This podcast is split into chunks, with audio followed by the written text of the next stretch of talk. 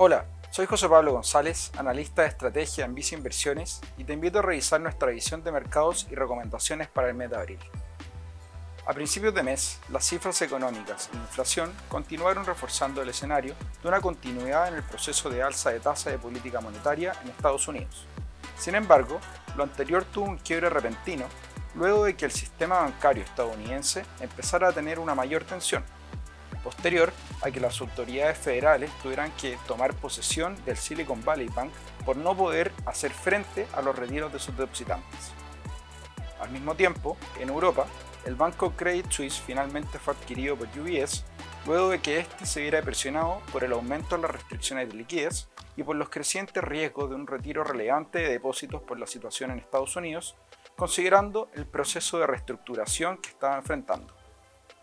Así, el mercado da un giro relevante en las perspectivas de tasas hacia adelante, anticipando incluso bajas en las tasas de política monetaria en Estados Unidos hacia fines de 2023 y una moderación del Banco Central Europeo, producto del aumento de la probabilidad de una recesión, lo que ayudaría a disminuir la inflación, que es justamente lo que buscan hacer los bancos centrales, elevando las tasas de interés.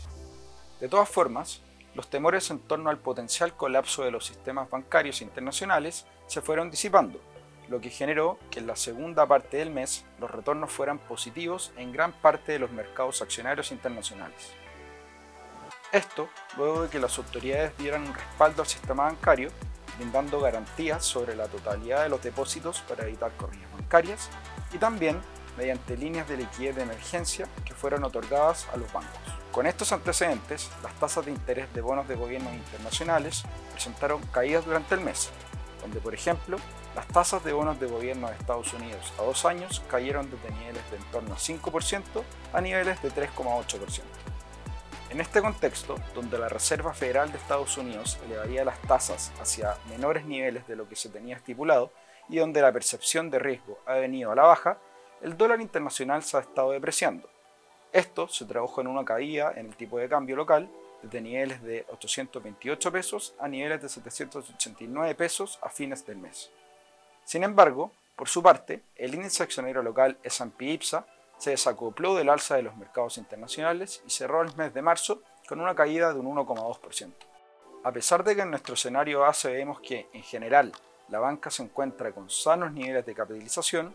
no podemos ignorar que puedan haber nuevos acontecimientos que podrían generar volatilidad en los mercados accionarios en el corto plazo,